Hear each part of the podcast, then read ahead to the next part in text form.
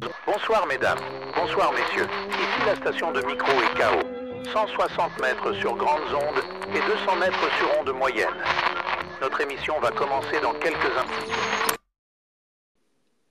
Bonjour et bienvenue dans ce nouvel épisode du podcast Micro et KO. Salut Aujourd'hui, on va parler d'hypersensibilité dans le milieu professionnel, mais comme d'habitude, avant, voici notre petit disclaimer. Nous ne sommes ni médecins, ni psychologues, nous relatons uniquement notre vécu et l'expérience acquise avec les années. Pour rappel aussi, on a été diagnostiqués toutes les deux hypersensibles par un professionnel. D'ailleurs, si ça vous intéresse, on parle de notre parcours et de notre diagnostic dans le premier épisode. En ce qui concerne le monde du travail, j'ai commencé à bosser en 2019, après mes études. Et comme je suis passée de mon école supérieure à un open space, j'ai pas vu grande différence entre les deux, je dois avouer. C'est-à-dire que tu es entouré de gens, il y a les bruits du bureau classique, le midi, tu manges avec tes collègues, euh, tu as des réunions, et puis le soir, tu prends les transports en commun et tu rentres chez toi euh, épuisé. Donc jusque-là, moi, j'imaginais pas grand-chose d'autre. Je devais juste supporter euh, les bruits en continu quand tu es dans une grande ville, quand tu fais le trajet pour aller au travail ou rentrer chez toi, les odeurs qui d'un coup te montent au nez, la foule de gens pressés, le bus ou le métro blindé dans les heures de pointe. Donc en gros, à partir du moment où tu mets le pied dehors, t'es plus jamais seul jusqu'à ce que tu re-rentres chez toi. Heureusement, j'adore mon job, donc ça c'est quand même selon moi le critère le plus important parce que je suis incapable de faire un travail que j'aime pas ou qui me stimule pas assez le cerveau. Donc là, c'est pas le cas, donc c'est cool. Puis euh, je change de pays, je continue la même routine et là le confinement arrive et on met en place le télétravail. Euh, spoiler, c'est la révélation de ma vie. je me rends compte que je peux faire mon job, mais tout en restant chez moi. Et en fait, petit à petit, j'arrive à plusieurs constats avec euh, les semaines qui passent en télétravail. Déjà, première chose, je me concentre beaucoup plus parce que j'ai pas des gens qui bougent autour de moi, qui parlent, le téléphone qui sonne, euh, les gens qui prennent les pauses pas en même temps que toi et du coup qui viennent te solliciter alors que toi tu es en train de travailler, enfin horrible. Le soir, quand je finis de bosser, je suis pas épuisée par la vie parce qu'en fait, j'ai pas été surstimulée depuis 8 heures du matin jusqu'à 19 heures le soir. Donc, je suis en forme, je suis de bonne humeur, j'ai de la motivation pour faire d'autres trucs, et ça, c'est trop cool. J'ai même du mal à m'arrêter de bosser parce qu'en fait, comme personne vient te déranger, que tu es dans ta tête, que tu es dans ton monde et tout, bah, la journée, elle passe super vite. Et du coup, quand arrive l'heure de finir, bah, t'as presque pas envie de t'arrêter, tu vois, pour continuer à faire ce que tu es en train de faire, surtout quand tu aimes ton travail. Je me rends compte aussi que je dors plus, logique, puisque j'ai plus à me taper les heures de trajet le matin et le soir. Donc ça aussi, ça joue sur ma stabilité d'humeur, euh, ça joue sur ma bonne santé mentale. J'ai aussi plus de charge mentale à me dire, oh, comment je vais m'habiller aujourd'hui? Est-ce qu'il va pleuvoir? Est-ce qu'il va faire chaud? Euh, Est-ce que je vais me faire suivre dans la rue euh, si je mets cette robe? Enfin, tu vois, tout ça, ça n'existe plus. Donc ça aussi, c'est trop bien. J'ai plus à supporter les odeurs, les foules, les bruits, et même les discussions inutiles euh, entre collègues à la machine à café là, qui, me, qui me rendent folle. Les moyens de communication avec tes collègues ou tes supérieurs, du coup, ils se font en chat, en discussion virtuelle. Donc en fait, tu n'as plus toute la surstimulation que tu peux avoir. Par exemple, pendant une conversation en face à face avec ton sup, quand tu stresses parce que tu vois qu'il a un langage corporel négatif et que tu te demandes si c'est de ta faute, tu vois. Parce qu'en fait, toute cette charge mentale-là, tu l'as plus. Et je m'en suis d'autant plus rendu compte parce que entre, les... entre deux confinements, j'ai réessayé d'aller au boulot euh, pendant. Euh, c'était deux fois par semaine. Mais mon Dieu, c'était les pires journées de la semaine à chaque fois quand elles arrivaient. Je, stressais et j'appréhendais de retourner au boulot. Euh, il me semble que j'y allais genre le, le mardi et le mercredi, quelque chose comme ça. Et du coup, à chaque fois, je me disais, le lundi, c'était une trop bonne journée. Et arrivé le lundi soir, j'étais vraiment stressée et j'appréhendais le fait que le lendemain, j'allais devoir retourner au boulot, tu vois. Pour moi, c'était plus efficace qu'un thé détox, tu vois. Genre, j'étais drainée comme jamais auparavant, je ne l'ai été. Donc, la conclusion est que pour moi, en tout cas, le télétravail, il m'a permis vraiment de m'épanouir pleinement parce que j'ai une meilleure productivité et que ça a un impact direct sur ma santé mentale et mon hygiène de vie, euh, qu'on se le dise clairement.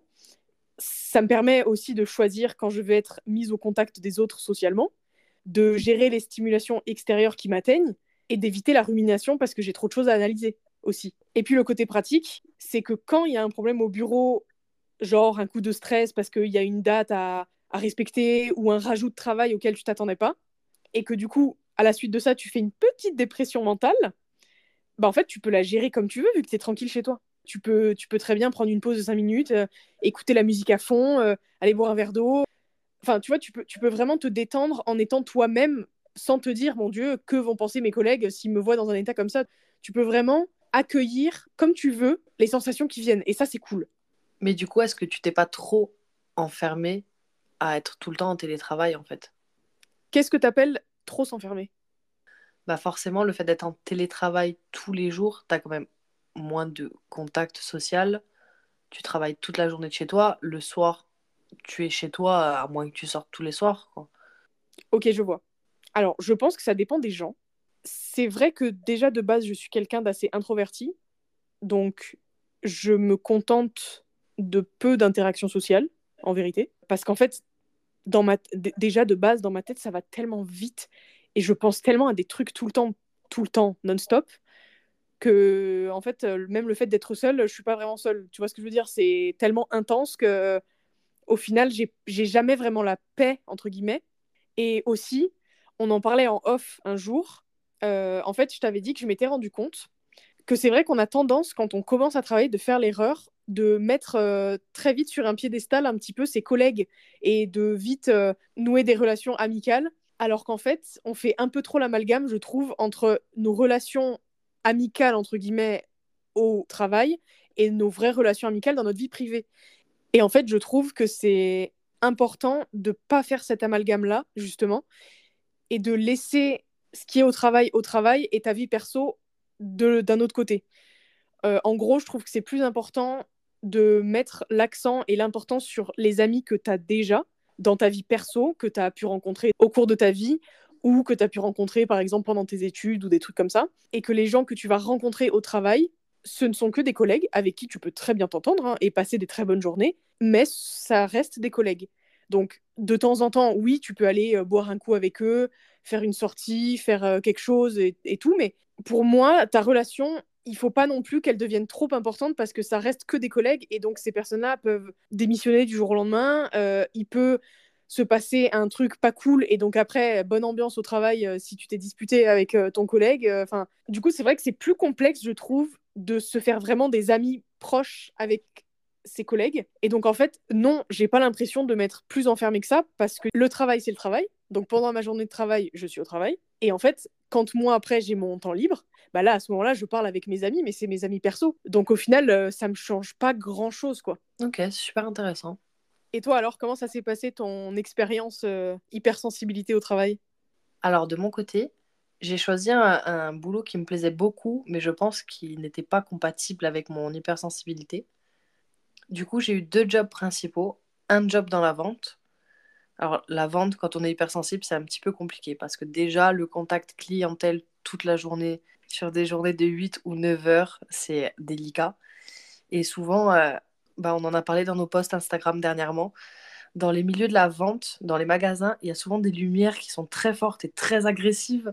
Et quand on est hypersensible à la lumière, c'est un petit peu compliqué. Donc, le fait qu'il y ait du bruit toute la journée, la lumière toute la journée, la foule toute la journée, ça a été euh, source d'épuisement pour moi.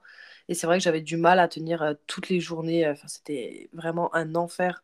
J'étais en surstimulation toute la journée et du coup le soir quand je rentrais j'étais épuisée et je ne savais plus rien faire d'autre que de me mettre sur mon canapé et de m'affaler et je ne pouvais vraiment plus rien faire parce que j'étais vraiment au bord de l'épuisement. Et ensuite j'ai eu un, un autre job qui a beaucoup compté dans ma vie. Euh, j'étais esthéticienne, euh, donc du coup j'étais en, contact rapproché avec des personnes toute la journée. Alors j'aimais beaucoup le fait de prendre soin des autres. C'est quelque chose qui m'apportait beaucoup de bien-être. J'aimais beaucoup me sentir utile parce que la cliente, quand elle partait, qu'elle avait fini la prestation, euh, elle se sentait mieux, elle se sentait détendue et du coup ça me faisait du bien. Mais par contre, c'est un boulot où, ok, t'es esthéticienne, mais t'es aussi un peu beaucoup psychologue. Et souvent, les gens euh, te racontent beaucoup leurs problèmes, euh, ils se confient beaucoup. Et quand tu es hypersensible, bah forcément, tu es une éponge, donc tu absorbes ça toute la journée. Et quand tu fais 7, 8 clientes dans la journée, euh, bah, en fait, au bout d'un moment, tu es totalement lessivé parce que tu as absorbé les émotions des uns et des autres. tu as accueilli les problèmes des uns et des autres. Et en plus, euh, quand c'est des clientes régulières, tu t'y attaches. Donc forcément, ça a un autre impact qu'une cliente que tu vois juste une fois et qui reviendra plus jamais. Donc du coup, c'est vrai que c'est des deux métiers que j'ai beaucoup aimés, mais qui n'étaient pas du tout compatibles avec mon hypersensibilité. Quoi. Surtout qu'en plus, en étant esthéticienne, on t'apprend pas, comme si tu étais psychologue, à te protéger justement des histoires des autres. C'est ça aussi qui change tout. C'est ça. Tu as du mal à mettre une barrière et en plus, je sais que je suis très très empathique. Donc, euh, non, franchement, ça a été. Euh, ça m'a demandé beaucoup d'énergie et euh, ça m'a fait. J'ai beaucoup aimé aider ces personnes et les accompagner parce qu'il y a vraiment une forme d'accompagnement et sur le plan physique, quand tu les masses pendant une heure, tu es au, contact direct de leur corps, de leurs émotions, etc. Et tu as le côté psychologique derrière, euh, parce que parfois, il y a des clientes que j'ai suivies pendant plusieurs années, donc tu vois l'évolution, tu les vois se marier, tu les vois avoir des enfants, et elles te parlent de leur vie, elles te racontent leurs problèmes, et tu te sens vraiment impliqué parce que ça fait des années que tu les suis, il y a une, part d'attachement, elles sont contentes quand elles viennent te voir, tu es contente de les retrouver aussi. Donc du coup, en fait, rien qu'émotionnellement, tu es beaucoup plus impliqué et, ça t'impacte en fait, quoi qu'il arrive. C'est un peu comme euh, tous les métiers contact, hein, les, coiffeuses. Euh. Tout à fait, ouais, les coiffeuses, c'est pareil. Hein. Il y a aussi, je pense, une erreur que j'ai commise, c'est que avant d'être à mon compte, euh, j'ai travaillé en tant que salarié dans des entreprises différentes. Et en fait, euh, je me suis énormément impliquée, vraiment comme si c'était mon entreprise ou l'entreprise de mes parents. Et en fait, j'ai beaucoup trop donné. Et ça aussi, ça a été une source d'épuisement puisque je faisais les ouvertures, je faisais les fermetures.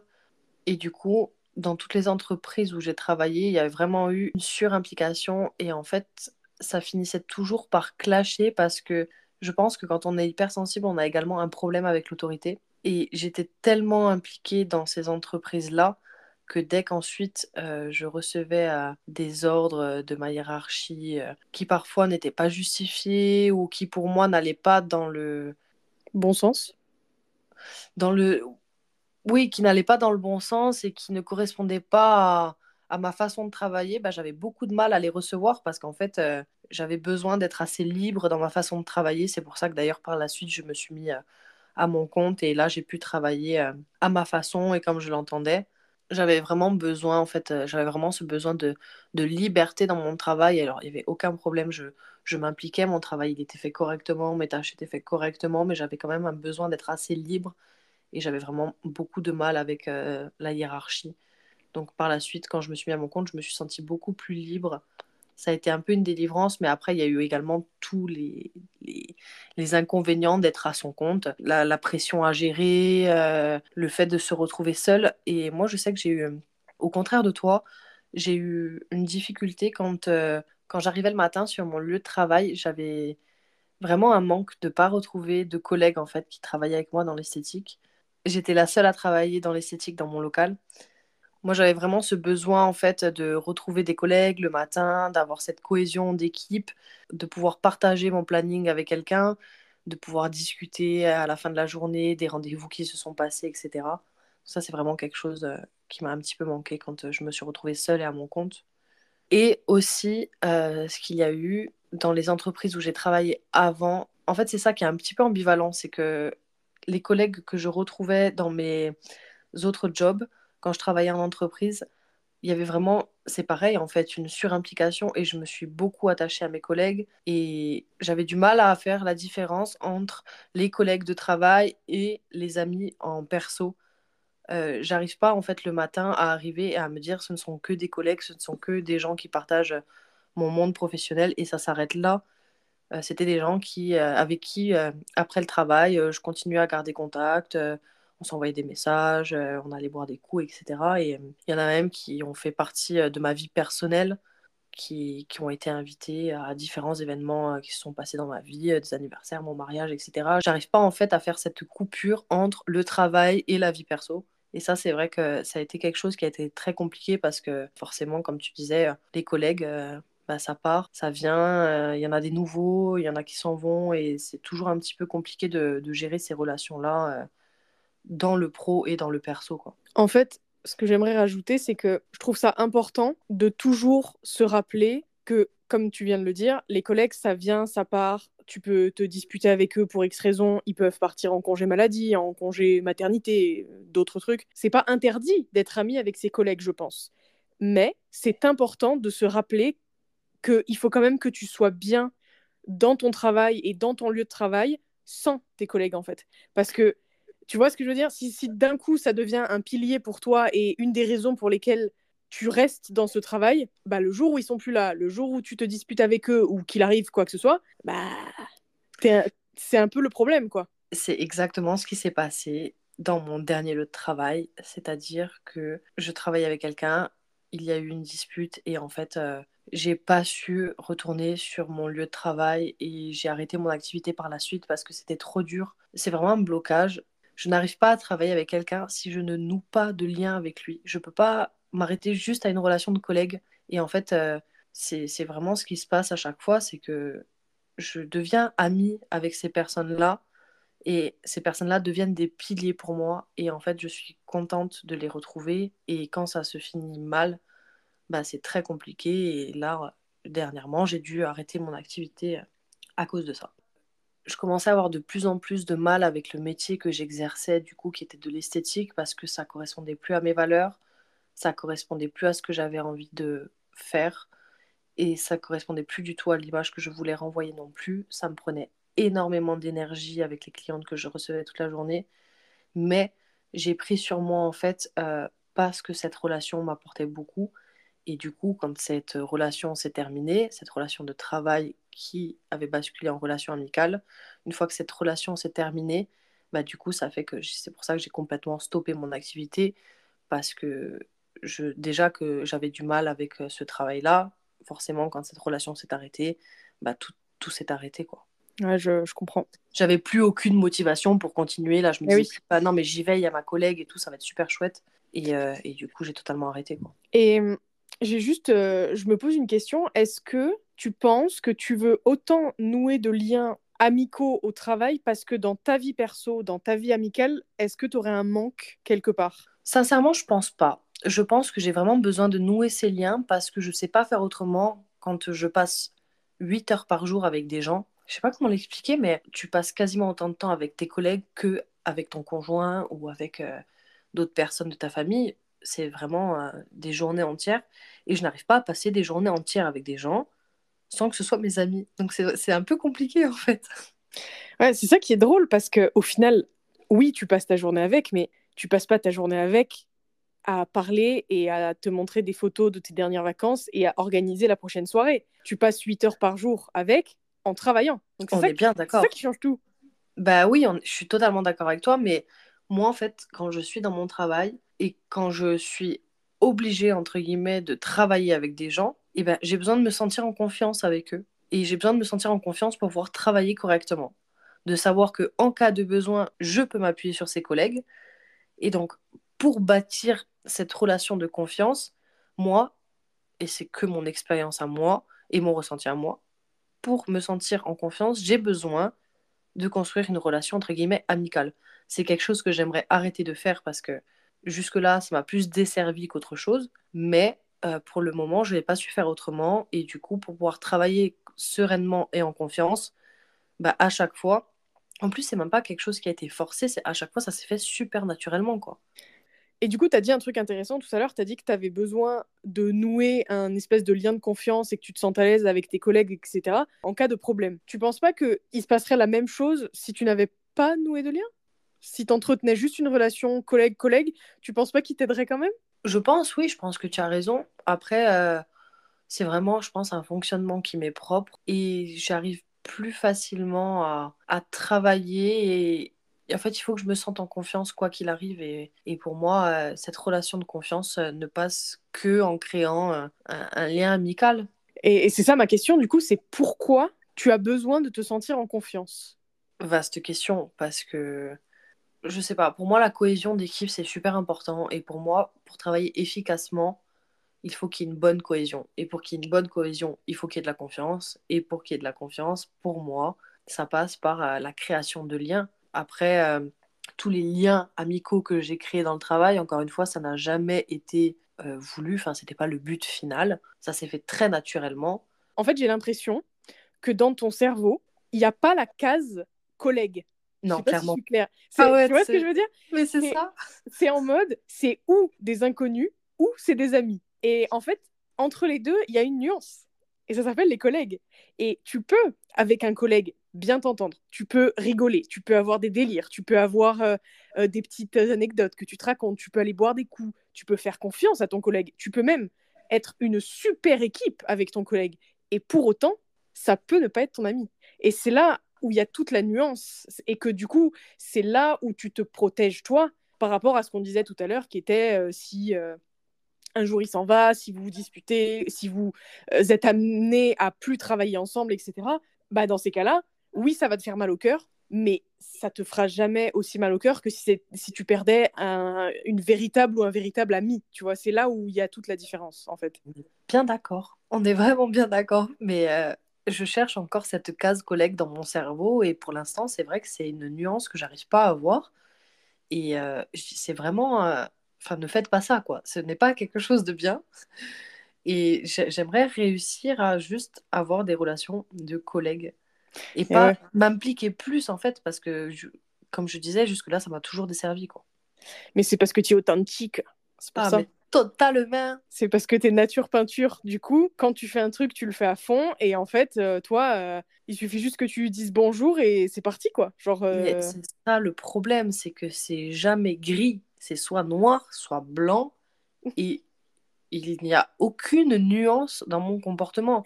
C'est soit j'aime, soit j'aime pas, je peux pas aimer à moitié. Donc c'est soit tu es ma pote, soit tu n'es pas ma pote, mais, mais au milieu, collègue, je sais pas faire, quoi. Ouais, c'est fou. Ouais. Bah écoute, peut-être qu'à force euh, de te prendre des déceptions, peut-être qu'un jour, euh, ça te marquera assez pour réussir à changer la tendance, mais c'est vrai que c'est c'est pas la bonne méthode. Euh, c'est sûr que ce qui serait le mieux pour toi et ta santé mentale, ce serait que tu y arrives de toi-même, on s'entend. Mais bon, au bout d'un moment, voilà, peut-être peut-être faudrait le travailler avec une psy, ça c'est très certain.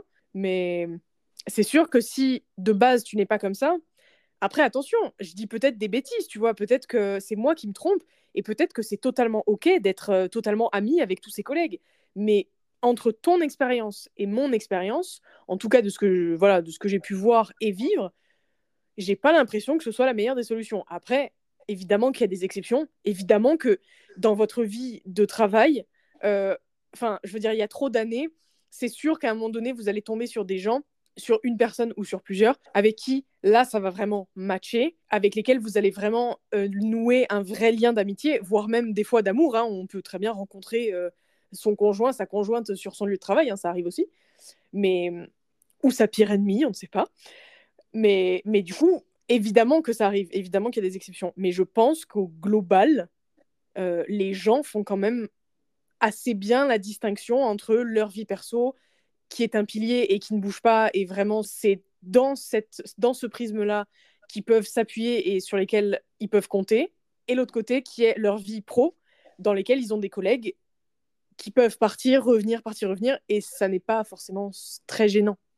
En fait, ça ne va pas entraver leur, euh, leur travail, en fait. Ils vont réussir à garder leurs collègues à leur place de collègues, et du coup, leur travail sera toujours plus important que les collègues. Donc, en fait, que les collègues partent ou reviennent, ça n'a pas d'importance. Qu'ils se disputent ou pas, ça n'a pas d'importance. Parce qu'en fait, eux, ils sont là pour le travail et non pas pour les collègues. Donc, en fait, je pense qu'il y a ça aussi qui change. C'est quand tu arrives à comprendre que c'est ton travail que tu dois mettre en priorité et pas forcément les gens avec qui tu travailles. Après, euh, calmons-nous.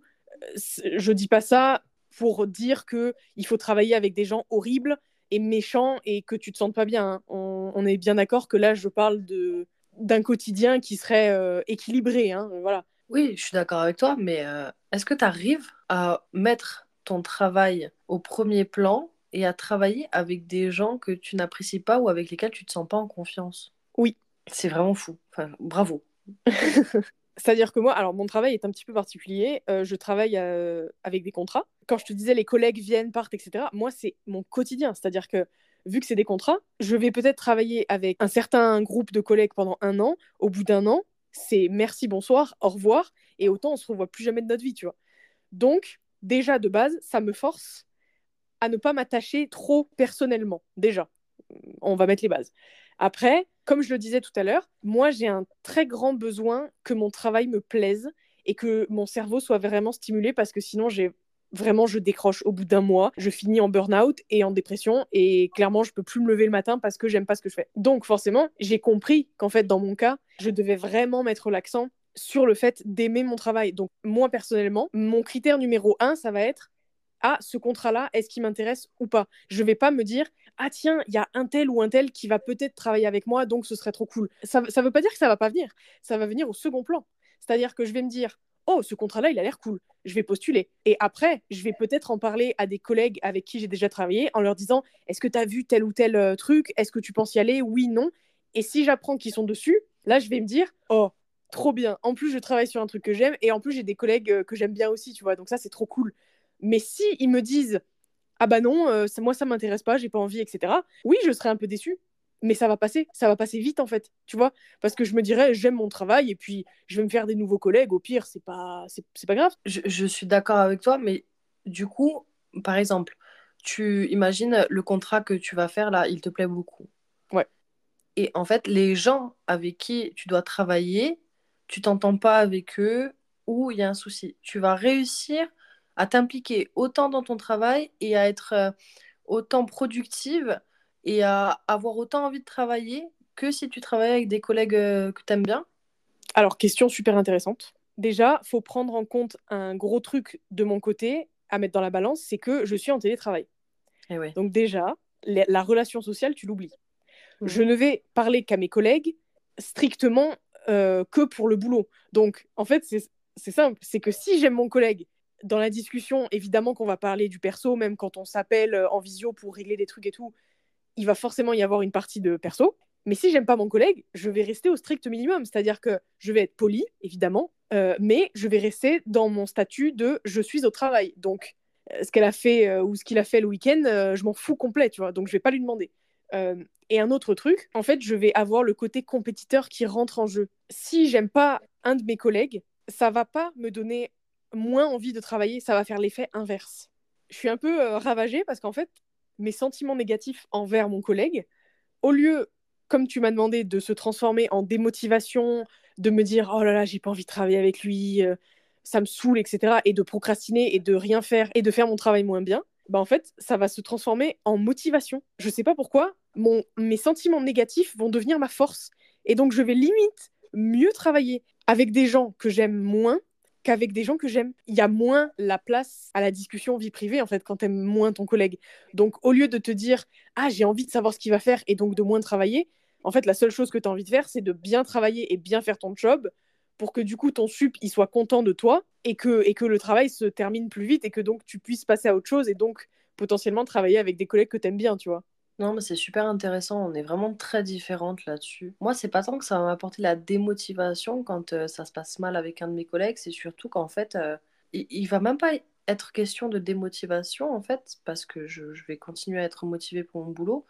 C'est juste que ça va vraiment inclure un stress énorme. c'est-à-dire qu'avant de me rendre sur le travail, je vais vraiment avoir plein de pensées, de me dire, mais mon Dieu, mais je vais devoir passer toute la journée avec cette personne alors que euh, ça s'est mal passé pour X ou Y raison, ou qu'on n'est pas d'accord sur tel et tel sujet.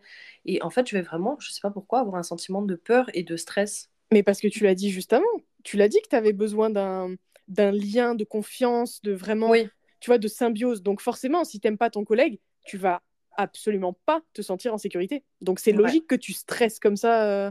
Ah ouais, c'est ça, c'est exactement ça. Tu as dit le mot juste en fait. C'est vraiment, j'ai besoin de me sentir en sécurité. C'est ça. C'est super intéressant. Ouais. Du coup, on va vous partager quelques astuces si vous êtes hypersensible et que vous avez quelques difficultés dans le monde du travail. Alors, la première, c'est essayer de gérer son environnement au maximum, mais dans la mesure du possible, hein, on s'entend. Le but, en fait, c'est de réduire la quantité d'informations que vous allez recevoir.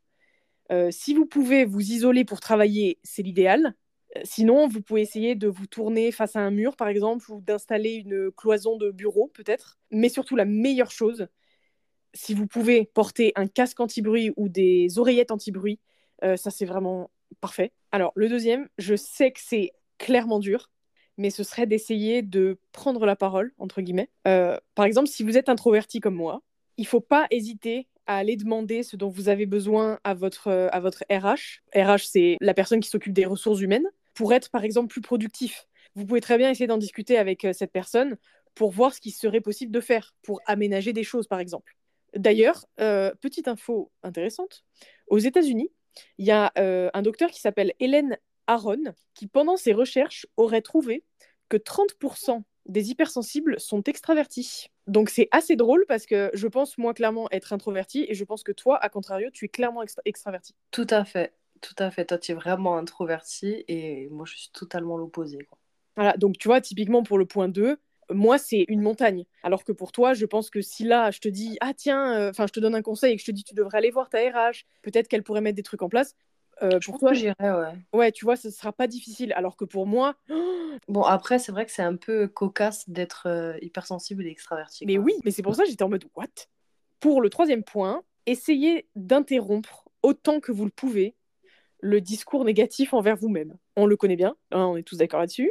Euh, le fameux moment où vous allez ressasser 40 fois le dialogue que vous venez d'avoir parce que vous n'êtes pas sûr d'avoir dit les bons mots ou eu la bonne intonation. Donc, si vraiment ça vous lâche pas, vous pouvez par exemple essayer de lister sur un papier les choses qui vous tournent dans la tête. Et en fait, ça vous enlèvera la charge mentale de vouloir y penser pendant que vous travaillez et vous pourrez beaucoup plus vous concentrer sur votre boulot sans avoir peur d'oublier euh, votre fil de pensée. Alors, le quatrième, celui-là, je trouve que c'est un des plus durs mais il faut apprendre à dire non, malheureusement. On a compris qu'on veut faire le bien, qu'on veut essayer d'aider les autres, sauf que faut d'abord s'aider soi-même. Et si vous êtes déjà surchargé, euh, en fait, retenez-vous d'en prendre plus parce qu'à terme, c'est sur vous que ça va retomber après, au détriment de vouloir arranger les autres. Préservez-vous en fait. Alors, je sais qu'être sensible, ça peut être compliqué, mais dans le travail, vous pouvez vous en servir pour en faire une force. Je m'explique. Vous allez peut-être trouver des idées que les autres n'auront pas, avoir une créativité euh, différente des autres, être sûrement plus consciencieux dans les détails et rendre un travail bien fini. Donc en fait, n'hésitez pas à employer votre sensibilité comme un moteur. Ça, c'est super intéressant ce que tu dis parce que j'ai lu un article très récemment qui disait qu'une fois qu'on avait trouvé un poste adapté, les hypersensibles étaient des profils qui étaient très recherchés par les RH parce que justement, on, a, on est très impliqué, très minutieux, très soucieux. Et du coup, on est des, profils qui sont très recherchés. Oui, parce qu'on est des bons éléments. Et c'est pour ça que c'est d'autant plus important pour vous d'apprendre à ne pas trop vous plier et à ne pas trop dire oui toujours. Parce que bah, le burn-out, il arrive très vite. Il faut vraiment que vous posiez vos limites euh, par rapport à ce que vous pouvez supporter vous, en fait. Pour le dernier point, il faudrait essayer d'accepter les critiques et les compliments. C'est-à-dire, il va falloir apprendre à être fier de soi-même et à constater objectivement que vous avez fait les choses bien, en fait. Si quand quelqu'un vous complimente sur votre travail, vous vous sentez pas légitime, euh, c'est qu'il y a peut-être le syndrome de l'imposteur. Donc là, à ce moment-là, je vous invite à aller lire un petit peu ce que c'est et vous renseigner. Et en fait, c'est pareil pour les critiques. Évidemment, je parle des critiques euh, constructives, hein, pas des abus qu'il peut y avoir au travail. Mais il va falloir apprendre à détacher votre valeur en tant qu'être humain des critiques que vous allez recevoir sur votre travail. Ce n'est pas parce que vous avez oublié de mettre une fève dans une galette des rois que vous êtes la plus grosse erreur que la Terre n'ait jamais portée. Je le sais, je passe par là moi aussi. C'est un travail qui est dur et quotidien, mais il faut vraiment réussir à connaître votre potentiel, votre valeur et savoir que ça ne bougera pas en fonction des critiques qu'on reçoit. On a fait une erreur, c'est pas grave, on refait, on rectifie et au suivant. Je pense que ça serait super intéressant de trouver une stat sur euh, la confiance en soi et l'hypersensibilité. Parce que j'ai l'impression que tous les hypersensibles n'ont pas confiance en eux. Tu parles de sujets qui fâchent là Ah ouais, non mais clairement. Moi je sais que j'ai vraiment un gros problème avec la critique. Alors pas parce que je suis susceptible ou que sais-je, mais vraiment, c'est que quand quelqu'un va me faire la moindre petite critique, mais des fois sur des choses toutes bêtes, euh, genre par exemple, euh, Laurie, t'as pas rangé le stylo à sa place, euh, je suis capable de remettre ma vie en question pendant 15 jours en me disant, je suis une incapable, je ne sais pas faire mon travail correctement, de toute façon, personne ne voudra jamais de moi dans le monde du travail parce que je ne sais pas travailler correctement, juste parce que j'ai pas remis le stylo à sa place.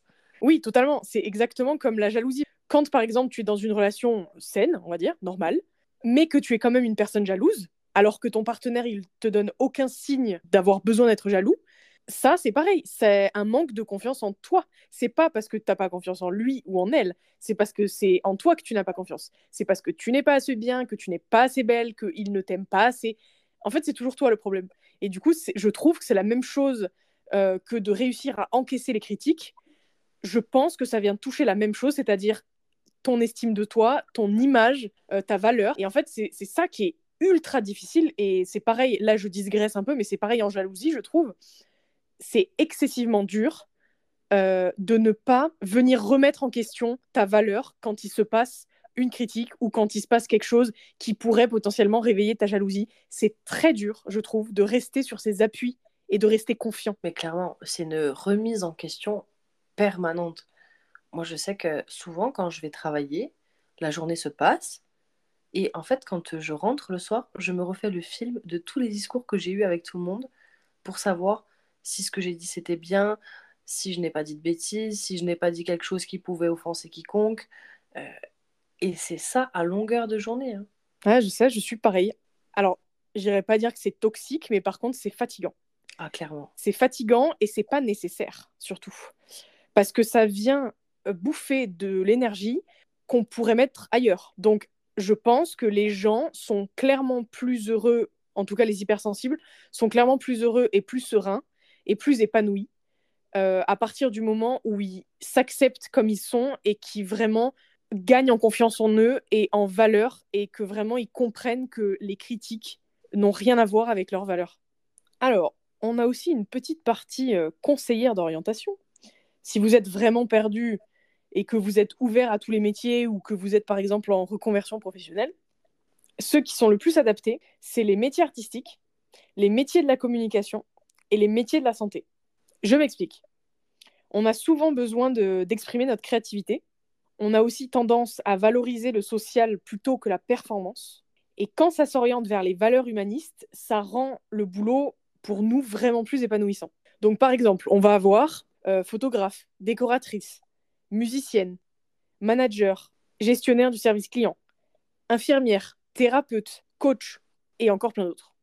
Si ça vous intéresse, vous pouvez sûrement trouver d'autres ressources sur Internet qui peuvent vous aider si vous êtes en reconversion professionnelle. Je pense qu'il y aura plein d'autres idées. Quant à nous, ce podcast est terminé. On se retrouve tous les lundis à 6h pour un nouvel épisode. N'hésitez pas à aimer et à partager cet épisode s'il vous a plu. D'ici là, on se retrouve sur les réseaux sociaux, TikTok et Instagram, Micro et KO. On vous dit à bientôt. Salut Salut